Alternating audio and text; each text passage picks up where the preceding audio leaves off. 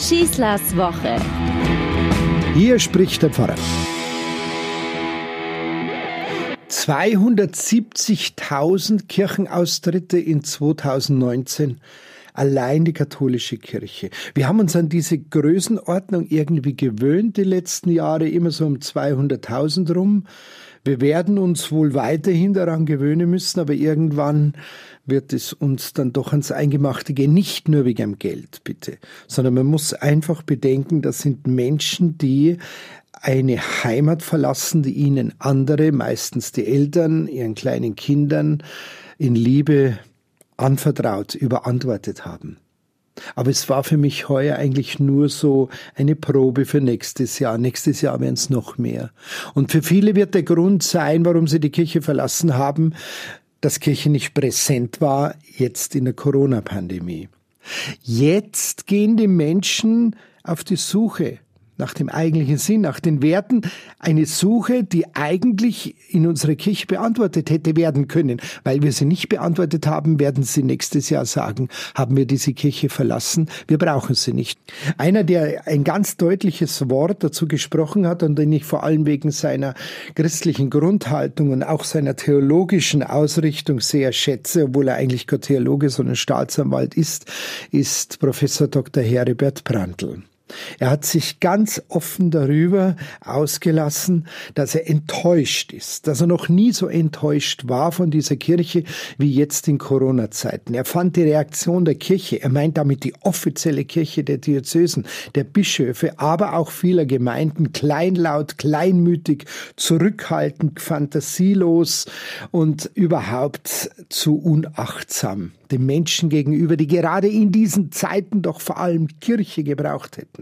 Er lobt die, die neue Wege gegangen sind, die vielleicht Gottesdienste im Freien abgehalten haben.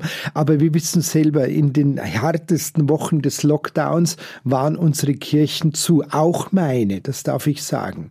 Ich frage mich, sagt er, warum hat man nicht früher mit intensiven und mit kreativen Methoden versucht, die Menschen zu erreichen.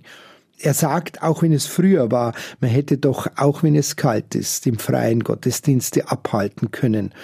Warum hat man den Leuten die Gemeinschaft entzogen, sagt er? Warum hat man sie allein gelassen? Und dieses Alleingelassensein, das wird der Grund für viele sein, uns jetzt in diesen Zeiten nach Corona zu verlassen. Nicht nur aus finanziellen Gründen.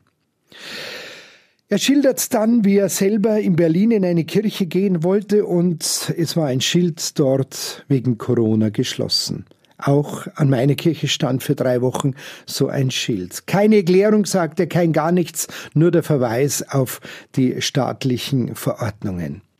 Hätte es nicht die Möglichkeit gegeben, in diese Kirche zu gehen, um sich einfach niederzulassen, fragt er sich, für sich selbst ein Gebet zu verrichten, vielleicht Orgelmusik zu hören. Lieber Herr Brandl, ich schätze Sie so sehr und Sie haben vollkommen recht. Sie haben vor allem dann recht, wenn es darum geht, dass die offizielle Kirche, wie Sie sie nennen, nicht präsent war. Auch ich habe es so vermisst, eine klare und deutliche Stimme unseres Episkopats der Deutschen Bischofskonferenz in diesen Wochen zu hören. Ich hätte es mir so sehr gewünscht, dass bei Markus Lanz nicht nur Politiker und Virologen, sondern auch Kirchenleute sitzen, die eine Botschaft haben, die Mut machen, die sich Gedanken machen, was wäre möglich. Ich gebe bei Brandl auch vollkommen recht, wenn er beklagt, dass Kirche nicht nur nicht da war, sondern sich ja völlig falsch benommen hat. Wieso muss sich ein Kardinal der katholischen Kirche, Gerhard Ludwig Müller, an diesen Verschwörungstheorien beteiligen? An diesen irrsinnigen, dummen Gerede, als wenn Gebete Viren vertreiben könnten. Ja, unser Kardinal Marx hat dagegen gehalten. Er hat gesagt, er wüsste nicht, wieso Kirche mit irgendeiner welcher Kompetenz hier äh, virologisch mitsprechen könnte. Aber niemand hat auch einem Kardinal Müller Müller endlich mal den Mund verboten und zu sagen, du bist jetzt still, das wäre schon ein deutliches starkes Wort gewesen. Auch ich habe es vermisst, dass ein intensiver Kontakt zwischen der Diözese und den Gemeinden stattfand. Man hätte uns viel mehr beraten können, uns an einen Tisch zu holen, mit uns zu überlegen, was vor allem in der Karwoche, die ja ersatzlos eigentlich ausfiel, möglich wäre. Nichts von dergleichen ist geschehen. Ja, wir haben Gottesdienste per Livestream angeboten und ich unterstütze das auch sehr. Ich selber habe keine gemacht, weil ich einen ganz konkreten Weg gehe, nämlich wenn die Eucharistie nicht stattfinden kann, weil kein Priester da ist, dann kann sie auch nicht stattfinden, wenn keine Gemeinde da sein kann. Aber ich habe es unterstützt, dass die Diözese diesen Livestream angeboten hat und immer noch anbietet. Ich denke da vor allem an alle diejenigen, die in Alten- und Pflegeheime leben und überhaupt nicht mehr ihr Haus verlassen können. Dennoch hat Johannes Bekerner recht, wenn er sagt, digitale Möglichkeit ersetzt nicht wirkliche physische Nähe. Herr Brandl, das ist uns allen abgegangen. Wir haben selber darunter gelitten. Und bei aller Berechtigung Ihrer Kritik möchte ich sagen, die Kirche ist nicht nur die offizielle, sie sind wir als Gemeinden. Und wir hatten kein Modell für diesen Weg.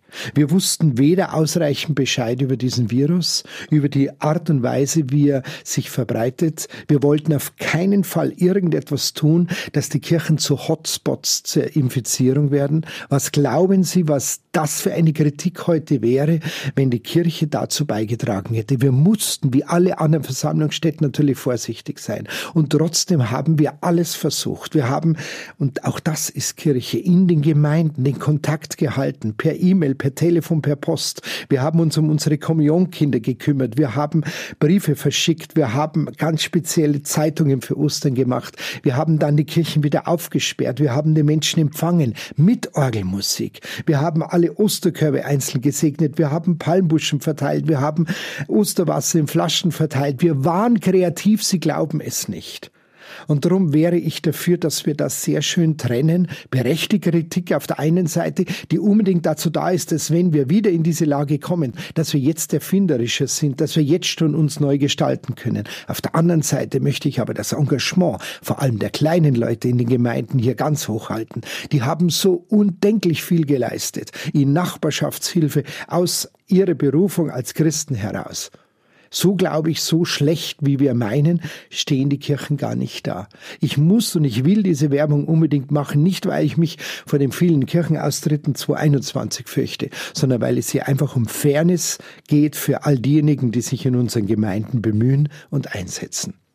Ich wünsche euch eine gute Woche und schaut einmal genau hin, was in eurer Gemeinde los ist, wie viele gute, dienstbare Geister sich hier um die anderen bemühen. Das ist die eigentliche Kirche. Euer Pfarrer Schießler. Schießlers Woche ist ein Podcast vom katholischen Medienhaus St. Michaelsbund, zu hören auch im Münchner Kirchenradio.